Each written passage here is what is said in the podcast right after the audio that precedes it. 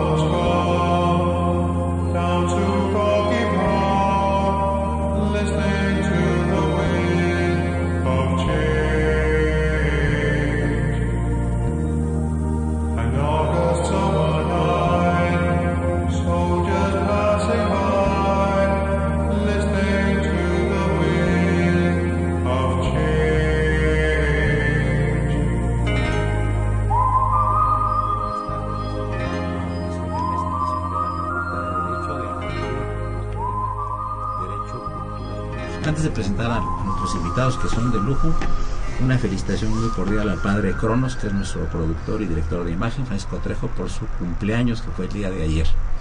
Y felicitarlo porque por primera vez en muchos años trae música bonita y no te pedimos tu renuncia con carácter revocable como lo hago cada semana. Y más adelante vamos a hablar un poquito de Jimmy Forson, que acaba de fallecer, un famoso periodista, el que tuvo oportunidad de entrevistar el padre Cronos y que en una ocasión también yo lo entrevisté aquí desde los micrófonos de, Radio UNAM, un personaje realmente inusitado del mundo cultural, radiofónico, televisivo y, e impreso de nuestro país. Les dije bien, amigos del auditorio, efectivamente tenemos dos invitados de lujo. Me da mucho gusto recibir al señor doctor don Javier Moctezuma Barragán, ex embajador de México ante la Santa Sede. Muy bienvenido, Javier. Un gusto tenerse en sus micrófonos de la Facultad de Derecho y particularmente en el alma mater del cuadrante que es Radio UNAM. Muchas gracias por la invitación y un saludo a todo el auditorio. Muchas gracias. Y saludo al maestro en Derecho, don Jorge Hickman Morales, distinguido comunicólogo, a quien le damos la bienvenida. Muchas gracias, don Eduardo. Saludo también a todo el Saludamos en cabina al joven abogado e investigador Daniel Samper. Muchas gracias. Bien, pues eh, menudo, me, imagino cuando eh, el señor presidente te designó embajador de México ante la Santa Sede, qué, qué distinción tan alta, ¿no? Tu familia es, yo creo, de las familias más prominentes de este país, indudablemente. Ha tenido gente tan interesante, tiene gente tan interesante en tantas vertientes de nuestro México, ¿verdad? Qué interesante que a Javier le haya tocado ser embajador de México ante la Santa Sede fue nombramiento presidencial. ¿De quién fue el nombramiento presidencial? Fue del presidente Vicente Fox. Ajá. Muy coyuntural. En ese entonces era subsecretario de Población, Migración y Asuntos Religiosos y se me invitó para representar a México ante la Santa Sede. Y el Papa entonces, pues eh, su santidad Juan Pablo II, hoy ya elevado a los altares y el Papa que más ha querido a México, sin duda. Cinco viajes y una constante eh, admiración y cariño por la cultura y por la gente de México. Papa muy carismático, ¿verdad?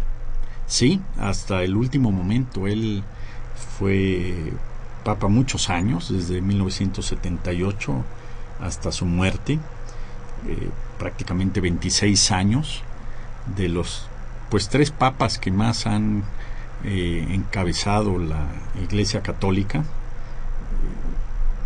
el, San Pedro, dicen que duró muchos años y como él inició pues propiamente la Iglesia Católica, fue el primer papa, pues le dan ese, ese lugar. Eh, IX también fue un hombre que duró muchos años y Juan Pablo II. Después León XIII, que también tuvo un papado largo. Pero dentro de los papas, el, y yo creo que en la historia de la humanidad, el personaje más visto por los seres humanos fue Juan Pablo II, porque pues visitó todos los continentes y muchos lugares. Entonces fue un hombre que se comunicó directamente con la, con la gente. Interesante. Y también la devoción del pueblo de México que aún continúa por, por la memoria del Papa Juan Pablo II, ¿verdad? Sí, muy merecido porque él eh, realmente su primera visita en el 79, en enero del 79, marcó su pontificado, porque hay que recordar que él es el primer papa no italiano en 450 años. Primer papa polaco, venía de un uh, país comunista y él eh, quería regresar como papa a, su Polonia. Y sin embargo, la, la primera visita fue a México y lo recibió el pueblo mexicano de tal manera que le dio esa fuerza, esa energía, esa seguridad, ya la tenía, pero se la eh, ratificó para después ir a Polonia. Entonces México marcó su pontificado, eso no hay duda. Ajá, y, te iba yo a decir, bueno, además, pues cinco veces un papa que visite México no tiene, no tiene precedente, ¿verdad? Efectivamente. no hay un papa que haya venido a México, fue el primero, ¿verdad? Fue el primero que vino, e incluso vino cuando no teníamos relaciones diplomáticas. Ya. Sí, un presidente, el primer presidente que visita un papa es Luis Echeverría Álvarez a Paulo VI. Y lo invitaron a venir a México. En ese entonces había construido, se terminaba de construir la Basílica de Guadalupe. Y lo invitaron y él no aceptó con un argumento que la constitución y sus leyes eran anticlericales. Claro, esto no, no fue público, pero así fue. Y sin embargo, eh, Juan Pablo II pasó por alto esa situación, vino a México y cuando él vuelve, eh, tiene cinco visitas, pero posteriormente cuando vuelve en los años noventas, ya había un cambio en la constitución. Claro y ya había relaciones entre la Santa Sede y México. Y ahorita Jorge Hickman ya está en un nivel de normalidad las relaciones, ¿no? entre el Estado Vaticano y el Estado mexicano, ¿no? Efectivamente, este, bueno, antes que nada, bueno, quiero, este, para mí es un honor, este, eh, compartir aquí la mesa con el doctor eh, Javier Moctezuma, ex embajador en el Vaticano, ante la Santa Sede y, bueno, pues, con un gran conocedor, al igual que tú también en, en estos temas. Entonces, bueno, pues ciertamente eh, ya están normalizadas las, las relaciones diplomáticas entre la Santa Sede y México. Eh, quiero comentarte que este eh, la Santa Sede mantiene una, una si, si no me lo deja mentir el, el, doctor y, y embajador, este 180 por más de 180 relaciones diplomáticas con, con diversos países excluyendo algunos como son China, Vietnam, Arabia Saudita, entre otros. Son cuatro, no recuerdo el otro doctor cuál será, pero este son cuatro países con los que la Santa Sede no tiene ahorita relaciones. Y bueno, creo que este en, estos últimos años de que se normalizaron han ido han ido de una manera adecuada. Este no, no debemos olvidar que el, el, pontificado bueno es una institución milenaria que este marca marca este pues eh, decisiones importantes este eh, influencia en la política mundial y, la voz de la, de la Iglesia, la voz del Vaticano, tiene mucho peso político y bueno, independientemente de que de que en el ámbito religioso pues la mayor parte del, de, la, de la población profesa esta, esta religión. Javier, ¿nos puedes platicar a, los presentes obviamente y al auditorio también eh, cómo es el protocolo para la presentación de, de cartas credenciales, como le llamamos aquí en México, ante, ante la Santa Sede? ¿Cómo es el protocolo? Es un protocolo eh, muy formal, pero yo diría muy bello. ¿Por qué? Porque quienes van a presentar cartas credenciales, los embajadores, ante los jefes de Estado, generalmente van solos ellos. Y en el caso de, de la Santa Sede, va uno en determinado hora para acudir a, a ver a su santidad y el gobierno de Italia envía a la residencia eh, un, un, cortejo, digamos, una escolta eh, muy impresionante de, de, la policía, en fin, para abrir paso al embajador hasta el Vaticano. Llega uno eh, y, y, lo anuncian con su santidad, pasa uno a su biblioteca y está uno sentado como estamos sentados aquí, hay un escritorio de por medio y permanece uno pues el tiempo que, que su santidad uh, desee. Tiene un botón que cuando ya se agota la conversación o él siente que, que ya es este tiempo, lo toca para dar por terminada esta reunión. Yo tuve la fortuna de estar con Juan Pablo II casi 20 minutos. ¿Y por qué?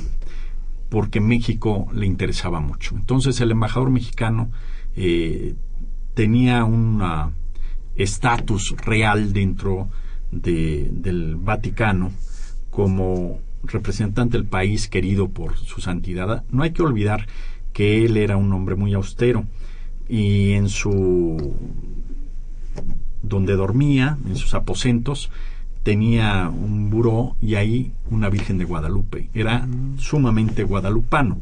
Entonces México le interesaba y estuvimos conversando casi 20 minutos a solas. Después de eso entra la familia, eh, conversa con cada uno de ellos. Yo iba acompañado de mi esposa Luzma y de mis cuatro hijos, eh, Luzma, Sofía, José María y Javier, eh, jóvenes no casados, y estuvieron platicando con, con su santidad. Y él era muy muy cordial con, con, los jóvenes así es que estuvo una fue una reunión eh, muy bonita. Hace eh, hay intercambio de presentes. Yo le entregué un libro que se acaba de editar sobre la Virgen de Guadalupe y eh, él tuvo diferentes obsequios hacia mi familia generalmente obsequian un estuche con un rosario eh, fue después de ahí eh, tuvimos otro evento porque preguntan si uno es católico o no, si uno profesa la religión católica o no. En nuestro caso sí somos católicos, entonces hay adicionalmente un, evento que es ir a San Pedro y baja uno después de ver al Papa Juan Pablo II, eh, apagan todas las luces de, de San Pedro y en cuanto entra el embajador prende nuevamente todas las luces de San Pedro. Es una ceremonia preciosa, y pues hay mucho protocolo quizás de simonónico. Uno tiene que ir de, de frac. Eh, y es el, el, lo central pues es la entrega de cartas credenciales que son firmadas por el presidente de México en donde le dice a su santidad quién es el nuevo embajador. Es una presentación. Hay, uno envía anteriormente al Vaticano eh, el discurso que uno le va a entregar al Papa. Y después sale uno, llega uno a la residencia y le entregan el discurso del Papa. O sea, son dos discursos por escrito. Lo que eh, sucede es que el discurso que entrega el embajador ya es conocido en la sala de prensa y uno no conoce hasta después la contestación del, del pontífice. Entonces es un acto muy formal pero lleno de y cargado de simbolismo. Antes de pasar al primer corte musical, ¿en qué idioma te entendiste con él? Bueno, él hablaba perfectamente español. Mm. Él hablaba español, entonces no había ningún problema. Me tocó sí también estar con Benedicto XVI. Sí. Y eh, ahí hablamos en inglés. Sí. Pero el Papa Juan Pablo II hizo su tesis doctoral sobre San Juan de la Cruz y por ello aprendió el español. Entonces, con gran facilidad era políglota.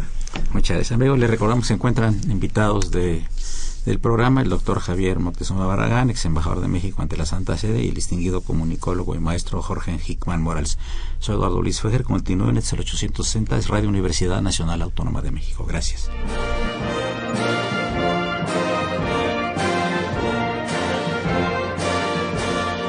Su opinión es importante. Comuníquese. Nuestro número 5536 8989. Del interior de la República 01800 5052 688.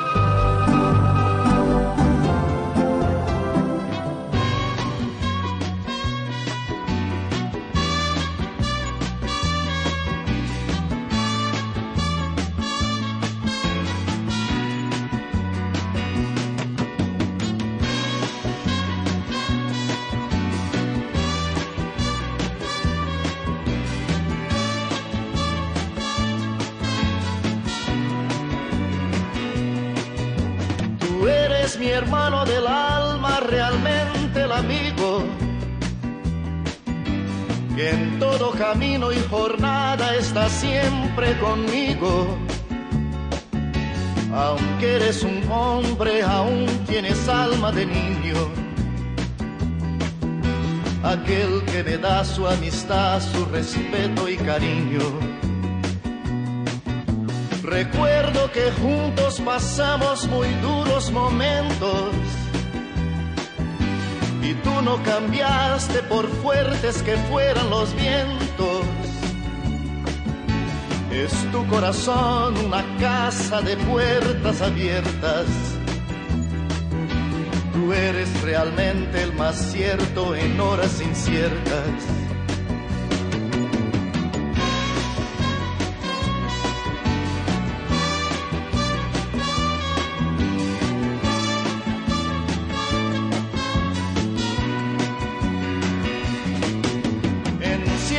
Estamos platicando con el señor embajador Javier Moctezuma Barragán, eh, que lo fuera eh, ante la Santa Sede.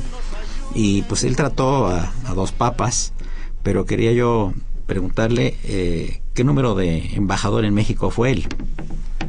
Sí, fui el quinto, pero me tocó eh, lamentablemente la muerte de Juan Pablo II, Tú estando ahí como... estando ahí, sí. Ya. sí, eh, estando como embajador, y la elección de Benedicto XVI, a quien conocí. Perfiles diferentes, ¿verdad? Sí, sí, sí. Al grado que esta anécdota es muy ilustrativa. Después que murió Juan Pablo II, entró, eh, como sabemos, eh, Benedicto XVI y yo seguí de embajador, pero ya cuando regresé a México, pues me despedí de Benedicto XVI, igualmente con la familia. Y un hombre muy afable, muy cordial, estuvimos conversando un buen rato y ya que salimos, mis hijos me decían lo siguiente, oye papá, eh, sentimos diferente cuando estuvimos con Juan Pablo II que ahora con Benedicto XVI. Y yo le respondí, es que es muy simple. Ustedes con Juan Pablo II estuvieron ante un santo y con Benedicto XVI estuvieron ante un papa. Y si hay una diferencia, obviamente, entre un papa santo o un papa. Porque sí, eh, Juan Pablo II irradiaba, tenía un carisma extraordinario. Y no obstante ya su mermada salud, porque verdaderamente fue un hombre que sufrió, eh, aparte del atentado terrible, sufrió muchas enfermedades que lo hicieron, como él decía, cargar una cruz. Pero pese a eso es admirable que seguía viajando, seguía atendiendo, pues todo lo que requería sus funciones de pontífice. Y fue un hombre que tuvo una dimensión internacional extraordinaria. Y precisamente en esa época eh, hubo una gran presión para que se pronunciara a favor de la guerra de Irak. Eh, México, el presidente Fox, estuvo en contra de la guerra de Irak. De hecho, trató Bush de convencerlo a través del, de Aznar, el, el jefe de gobierno español, y el Papa Juan Pablo II estaba totalmente y abiertamente en contra.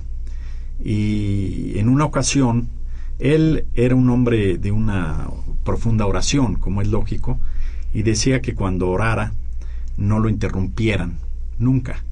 Tenían órdenes de no interrumpirlo.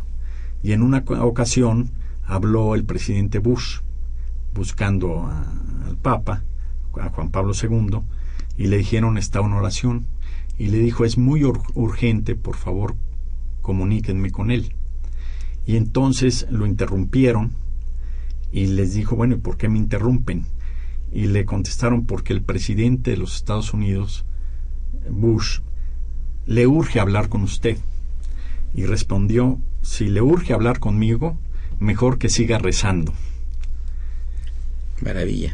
¿Por qué? Porque pues lo estaba presionando para que eh, no, no estuviera en contra de la guerra de Irak. Entonces fue un hombre que no solo tuvo una importante tarea dentro de la Iglesia Católica, sino también un hombre internacional de primer orden. Amigos, eh, los teléfonos en cabina son el 55 36 89 89 y LADA sin costo 01800 50 52 688. Esperamos sus llamadas.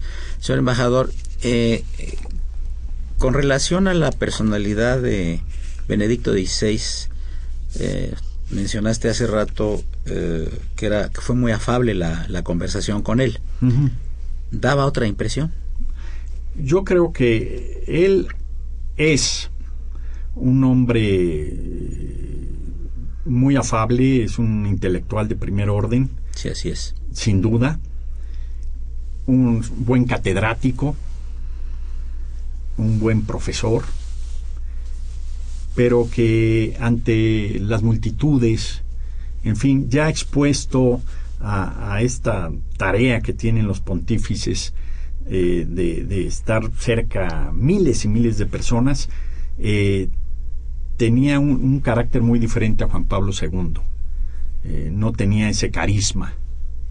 Entonces, mucha gente comparaba a ambos papas, cada uno tuvo su propia impronta, pero efectivamente él, como dicen, era un hombre muy suelto en corto, pero ante ya las multitudes eh, se fue, digamos, relajando, pero sí el, el carisma que tenía su antecesor no lo tenía. Eso es un hecho.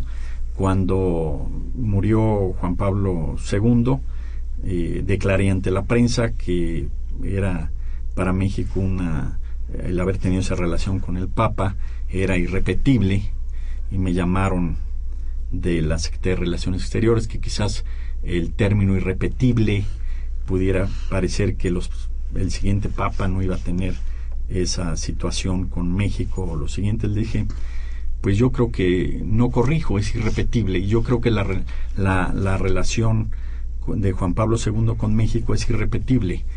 Esto no quiere decir que por generaciones pudiera darse otro papa, el propio Papa Francisco latinoamericano, indudablemente, pero al menos nosotros en vida difícilmente vamos a, tener frente a nosotros un papa que nos visite cinco veces, que adopte ese cariño entrañable a la guadalupana, etcétera. Y, eh, por ejemplo, en la, vida diaria de un embajador en el, en el, Vaticano que, para efectos de conocimiento de nuestro auditorio, ¿qué es lo que hace concretamente? Pues si decimos que es embajador de México en, eh, en, París, ¿verdad? En Roma, etcétera, ¿no? Hay dos embajadores ante el Vaticano y ante la República Italiana, obviamente, ¿verdad? Pero, eh, digamos, eh, en la vida diaria, ¿qué tipo de asuntos? ¿Son más bien religiosos los asuntos? Bueno, efectivamente. lo, que te llega a tu escritorio cuando llegas en la mañana. Depende el momento, el momento político es muy importante el embajador entonces de Roma, Rafael Tovari de Teresa, que hizo una extraordinaria labor y que llevamos una estupenda relación, lo cual no es frecuente. Y ante la Santa Sede dependía los momentos. En primer lugar, hay una gran relación entre el gobierno mexicano y la Santa Sede, eh, con sus momentos altos y sus momentos complicados. Eh, entonces se recibieron las visitas del, del presidente, su esposa y mucha gente que acudía allá a, Roma.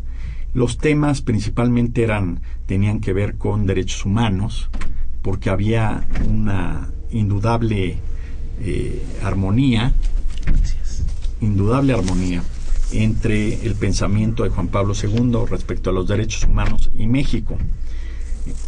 En ese sentido, trabajábamos estos temas.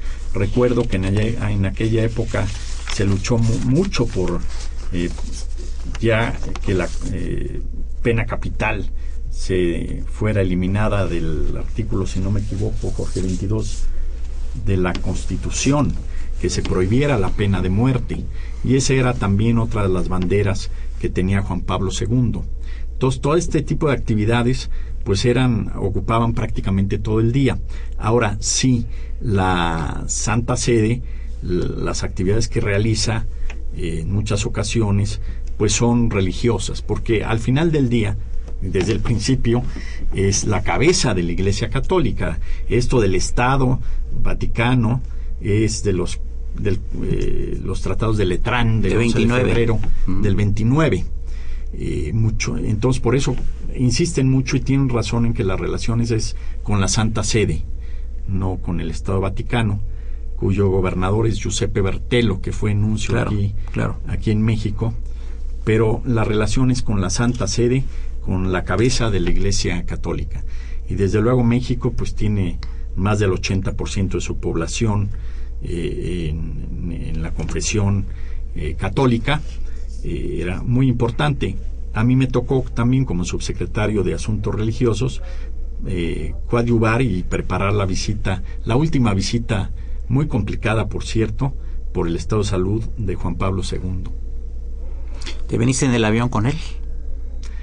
era subsecretario, entonces ya estaba en ah, México. Ah, ya, tú estabas en México. Fue la última visita. Eh, sí, ya no te tocaron las ciudades anteriores, como, obviamente, ¿no? Te tocó ya la última parte del papado de... Exacto, y ya no fue a México. No obstante, que tenía una invitación al Congreso Eucarístico en Guadalajara. Eso es. Y él quería venir, pero francamente su salud estaba totalmente quebrantada. Imagínate, y habiendo durado tanto en el papado, ¿verdad? Que, que, qué temple, ¿no?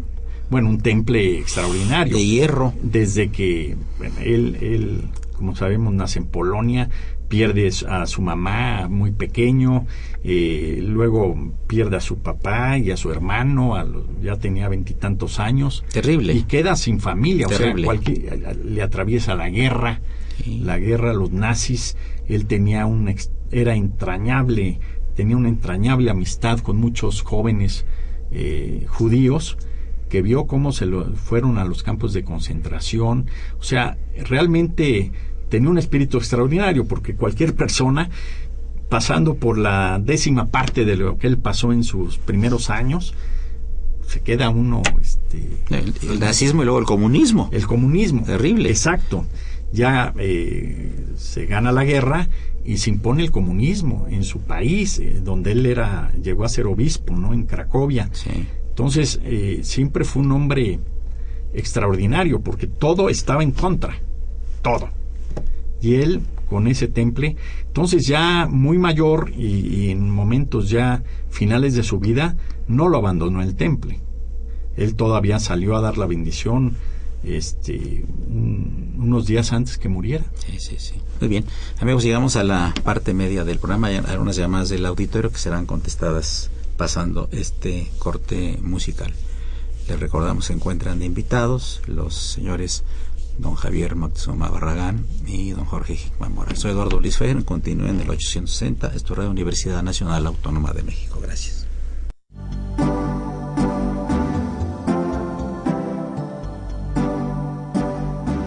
Está usted escuchando Diálogo Jurídico, Derecho, Cultura y Humanismo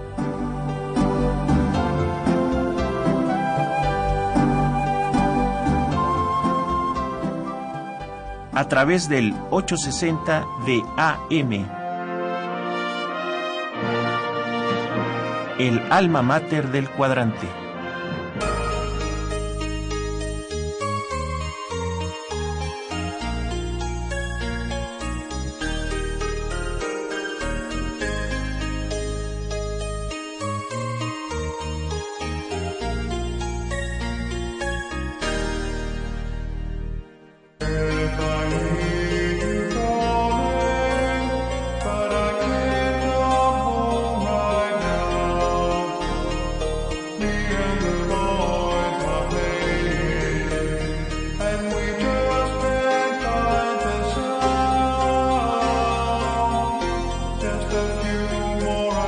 Jimmy, buenas tardes. Hola, buenas tardes, ¿cómo estás? Nos da muchísimo gusto saludarte. Oye, pues con esta pena del fallecimiento de, de esta, de esta, de este personaje tan importante nacional e internacionalmente como Carlos Fuentes, supimos de tu acercamiento y de tu biografía. ¿Qué nos puedes abundar brevemente aquí para los micrófonos de Radio UNAM acerca de tu contacto con Carlos Fuentes y su, su biografía? Sí, mira, yo estoy felizmente participando en esta estupenda labor de Radio UNAM a raíz de la muerte repentina, más que inesperada, de Fuentes. Yo soy el autor de un libro que se llama Perspectivas Mexicanas desde París, un diálogo con Carlos Fuentes, que es una larguísima entrevista que hice con él en 1973 y que sigue vigente, que es actual todavía y que yo pretendo hacer de ella una reedición. En aquella, en su momento original, circuló 113.500 ejemplares. A mí me gustaría, aprovechando la estupenda audiencia de Radio UNAM, comentar algunas cosas dichas por Fuentes en el curso de esa entrevista, si tú me lo permites. Bueno, con todo gusto. Fuentes dijo, a mí me parece escandalosa la mala enseñanza de la literatura en México el hecho de que profesionistas titulados no sepan escribir su propio idioma, no sepan redactar ni una carta. La cultura literaria es indispensable en cualquier profesión. Si la gente no sabe expresarse en su idioma, no, no sabrá pensar en su idioma y en consecuencia no podrá ser ni un buen profesionista ni un buen ciudadano. Esto es particularmente importante el momento electoral que vivimos. Y, Fuentes agregó, un idioma te enseña a pensar, te enseña a soñar, te enseña a asumir responsabilidades, te enseña a revelarte, te enseña a escoger. Y si no te enseña esto desde la primaria, y si no se enseña muy bien, pues nuestro país seguirá teniendo una sociedad un tanto desintegrada de gente a medio cocinar, de iletrados a medias. Son expresiones de fuentes que me parecen muy importantes para la juventud de hoy y para la sociedad de hoy, de lo muchísimo que eh, Fuentes con su inteligencia brillante, su cultura apabullante, dijo en el curso de la entrevista a la que hago referencia. Pues mira, Jimmy, yo, yo te agradezco mucho. Este, yo sé que para ti luego es un poco difícil venir aquí a la capital, pues estás ahí en el paraíso de Tasco, ahí con una vista hermosísima de la sierra, ¿verdad? Eh, pero sí, en alguna ocasión me gustaría inclusive pues que fuera un poquito más amplia aquí eh, tu entrevista y tu plática sobre este este gran autor desaparecido.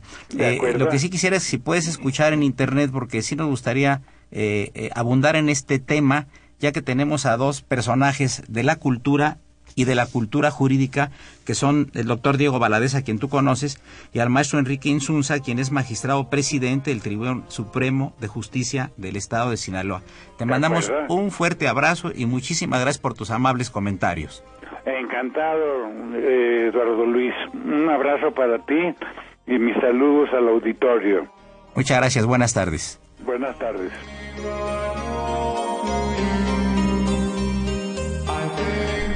Amigos, escuchamos hace unos momentos una plática que tuve con Jimmy Forson, quien lamentablemente hace unos días falleció.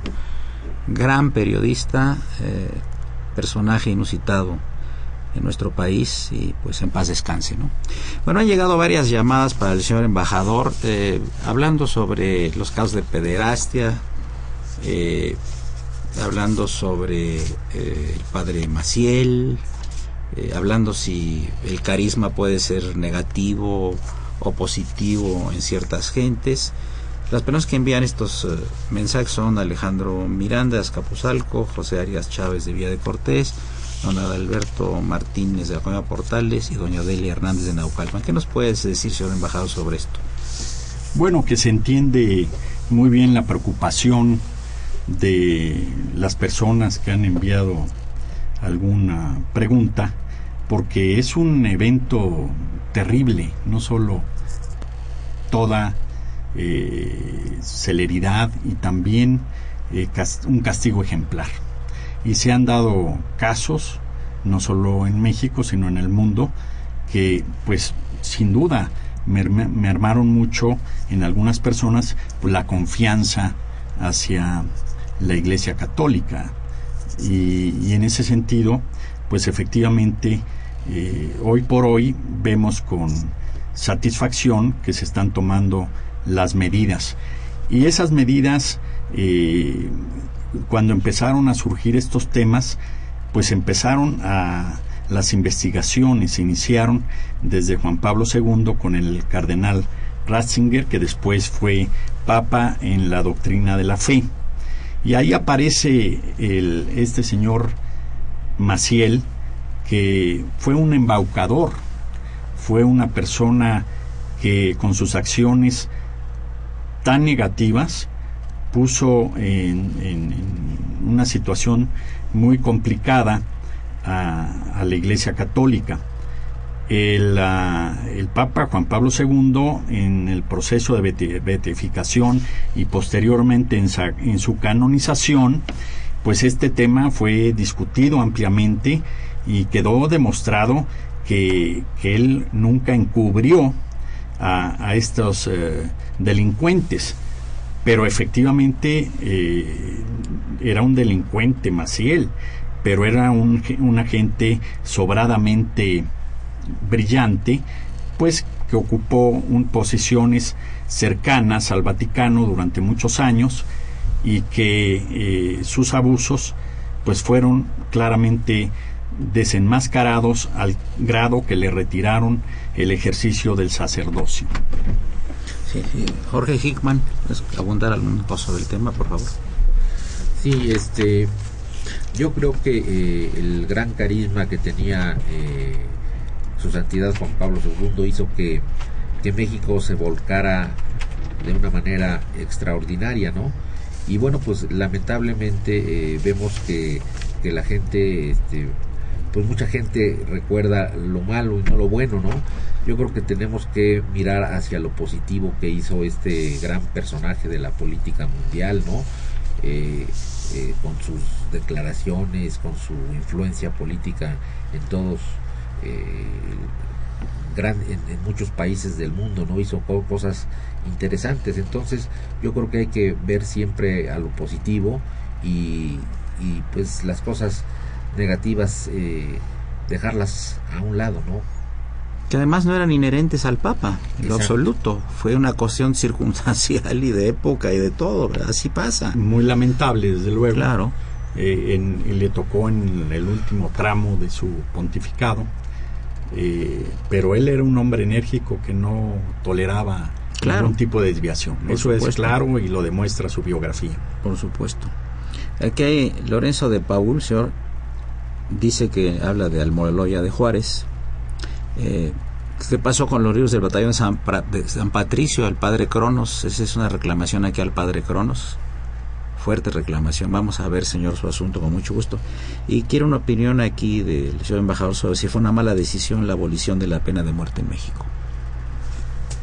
Yo creo que, desde luego que fue una excelente decisión porque el Estado mexicano no se puede poner al nivel de los criminales, quienes deben ser juzgados y quienes se les debe de imponer una pena.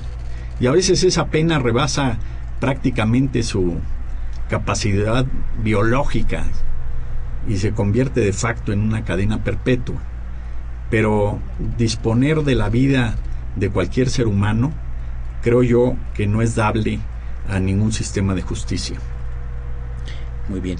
Eh, eh, se ha hablado mucho sobre eh, algunos comentarios del Papa Francisco. Hay uno que se refirió recientemente a nuestro país en un documento privado que no tenía obviamente ningún carácter peyorativo si lo vemos de manera absolutamente abierta y cristalina, pero sí causó cierto, cierta inquietud. ¿Cuál es tu opinión como ex Bueno, sí, efectivamente causó escosor hablar de advertirles a sus eh, coterráneos argentinos que eviten la mexicanización. Creo que con decir que eviten lo que ha sucedido o está sucediendo en México es suficiente, pero hay que advertir que era una comunicación privada. Y en ese sentido debe de ubicarse esta situación. Yo creo que los papas eh, saben bien, pero a veces lo van aprendiendo, de que no hay eh, privacidad, no hay vida privada. Incluso los apuntes de Juan Pablo II, que llevó durante muchos años, le pidió a su secretario particular que a su muerte los destruyera. Y bueno, lejos de destruirlos, pues se publicaron y están publicados en todos los idiomas. Yo tengo un ejemplar en casa como miles de gentes.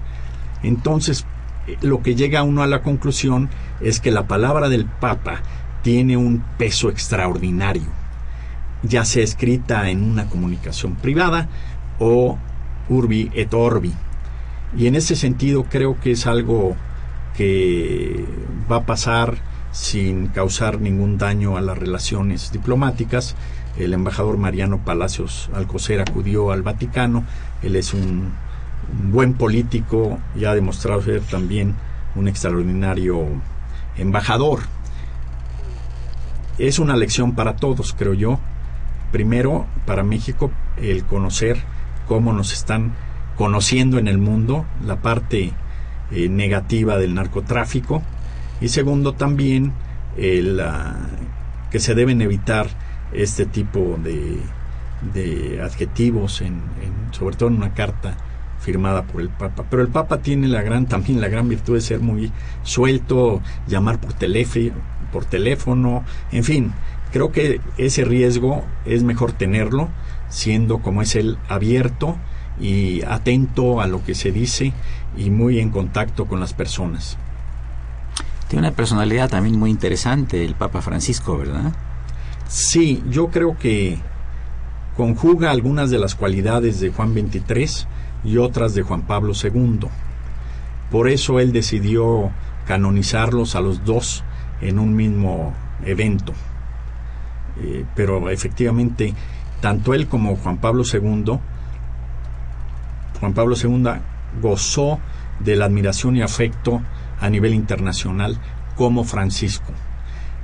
El, me recuerdo estar en Jordania, que es una nación musulmana, platicando con, una persona y, me comentaba que admiraban y querían mucho a Juan Pablo II. Les dije, bueno, eh, siendo de otra religión, en fin. Y me dijo, no, es que fue un hombre de paz. Y yo creo que eso es lo que resume a Juan Pablo II. Fue un hombre de paz. Y hoy que vivimos tanta violencia a nivel nacional e internacional, valoramos mucho lo que es ser un hombre de paz y más si es eh, un sumo pontífice. Y el Papa Francisco también es un hombre de paz. Qué bien.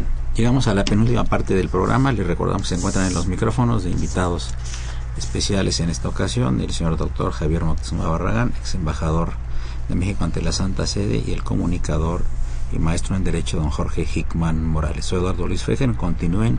Es el 860, esto de Universidad Nacional Autónoma de México.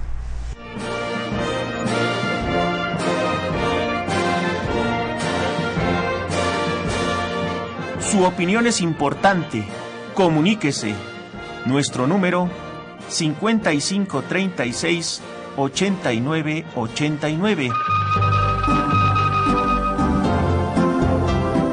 Del interior de la República 01800 5052 688.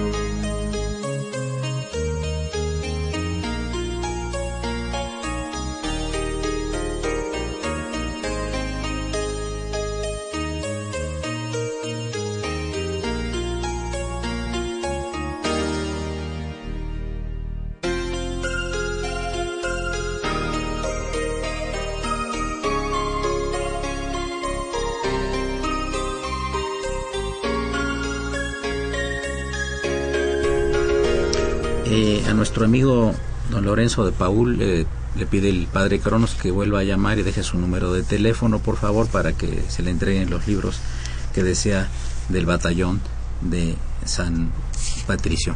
Y, eh, embajador, quisiéramos este, continuar con la conversación eh, sobre el carisma del nuevo Papa. Eh, es muy interesante que hayan elegido a un Papa hijo de italianos, ¿verdad?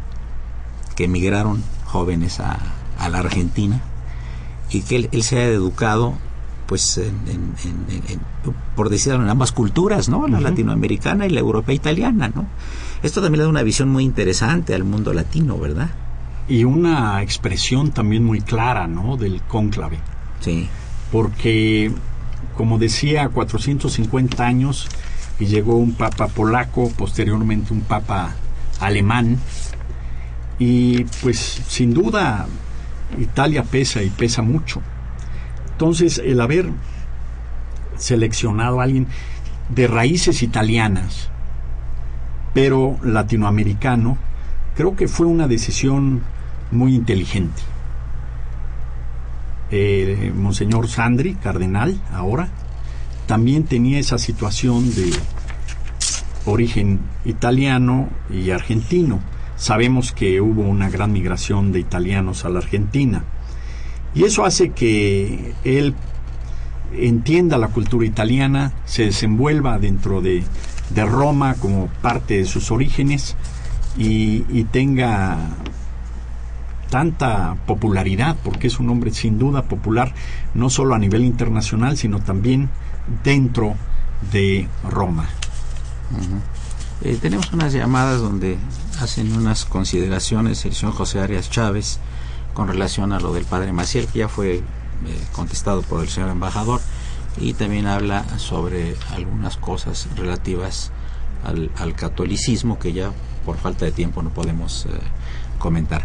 Pero eh, la, la, franqueza de la que hablabas del, del Papa Francisco, eh, la forma pues coloquial de hablar, de tomar el teléfono, de andar en su propio automóvil, de vivir en otro lugar, etcétera.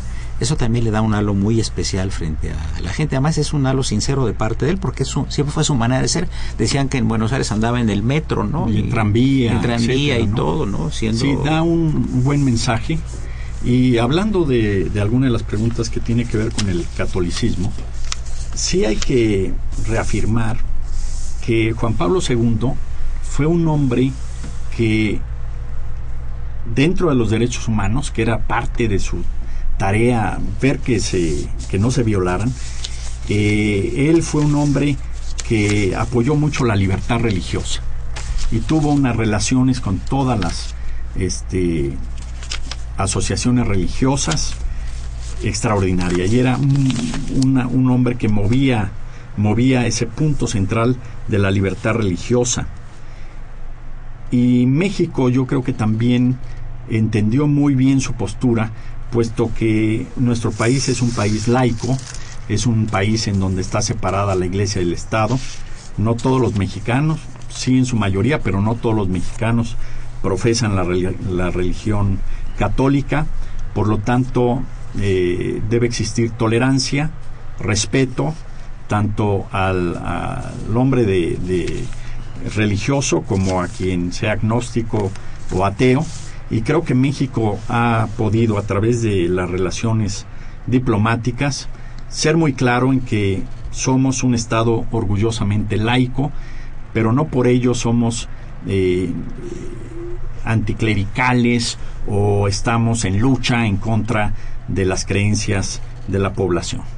Creo que eso sucedió en una época, en los años 20, originó una guerra, la guerra cristera, lamentablemente. Y hoy por hoy hay un sano equilibrio, cumpliendo desde luego la, la, Constitución en cuanto a esta división entre Estado y Iglesia. Que por cierto fue, eh, como de costumbre, muy criticada cuando se establecieron las relaciones, ¿verdad? Hubo muchas voces diciendo, ¿qué nos puedes decir de esto? Sí, efectivamente, cuando se decidió en el año 1991 y posteriormente en enero de 1992 hubo una reforma a la Constitución y se permitieron ya las relaciones entre eh, la Santa Sede y el Estado mexicano, pues hubo muchas voces en contra, incluso el Partido Popular Socialista de aquella época. Pero se ha ido superando, se ha superando al grado de que pues ya hay un reglamento que trabajamos en la Secretaría de Gobernación precisamente, en donde se establece claramente la frontera entre uno y otro. Y cuando se pasa a alguien, de, eh, cuando pasa la frontera, pues la opinión pública está alerta siempre, marcando a la autoridad que debe ser muy respetuosa del Estado laico. Y en ese sentido no hubo problemas ya en la instrumentación de las relaciones, porque Juan Pablo II era verdaderamente un promotor de la libertad religiosa. Y él conocía muy bien lo que era un Estado laico, porque estuvo en Polonia, cuando incluso Polonia no solo era laica, sino atea dentro del comunismo. Entonces sabía muy bien la, cuál era la división entre el Estado y, las asociaciones religiosas, en este caso la Iglesia Católica. Cuando visitó México, pues efectivamente las ah, leyes eran anticlericales, pero violó algunos reglamentos porque no se permitía que los miembros de las asociaciones religiosas vistieran sus hábitos en público. Y él pues nunca se desprendió de su hábito. Hasta hizo alguna broma el presidente López Portillo diciendo que él pagaría la multa, ¿no? Porque era una multa administrativa. Pero superamos esa situación, yo diría casi esquizofrénica, y hoy por hoy tenemos las relaciones como deben ser estables y de respeto de unos con otros. Entre ambos estados. Pues amigos, llegamos al final del programa. Yo le agradezco muy cumplidamente al señor embajador, don Javier Moctezuma Barrán, que lo fuera de México ante la Santa Sede por sus inteligentes, interesantes e ilustrativas contestaciones. Muchas gracias, Javier, por tu presencia. Muchas gracias por la invitación y quedo a sus órdenes. Y también mi agradecimiento a don Jorge Gigman Morales, maestro en Derecho, distinguido comunicador, por su presencia y comentarios. Muchas gracias, Eduardo. Bien, fue una operación de Socorro Montes, a quien saludamos con el cariño de siempre. La imagen siempre grata del padre Cronos, don Francisco Trejo. Asistentes de producción, Guilleri Hernández, don Felipe Amador, don Raúl Romero Escutia, el niño el niño de la radio, Fedo Guerrero, que hoy vino muy enojado, y la presencia aquí en cabina del licenciado Daniel San Pedro. Eduardo Luis Feje, la mejor de las tardes, no se aparten, es el 860. Esto es Radio Universidad Nacional Autónoma de México, el alma mater del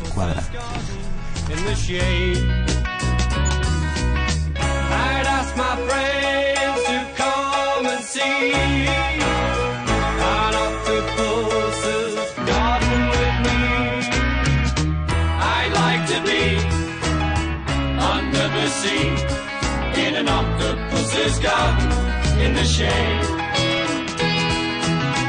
We would be warm below the storm in our little hideaway beneath the waves.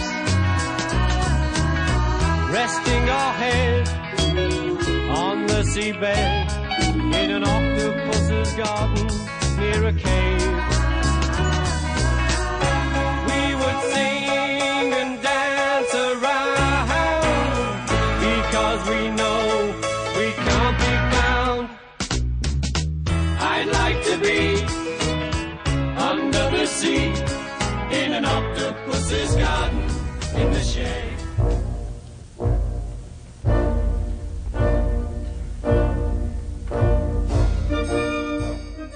Diálogo Jurídico fue una coproducción de Radio UNAM y la Facultad de Derecho.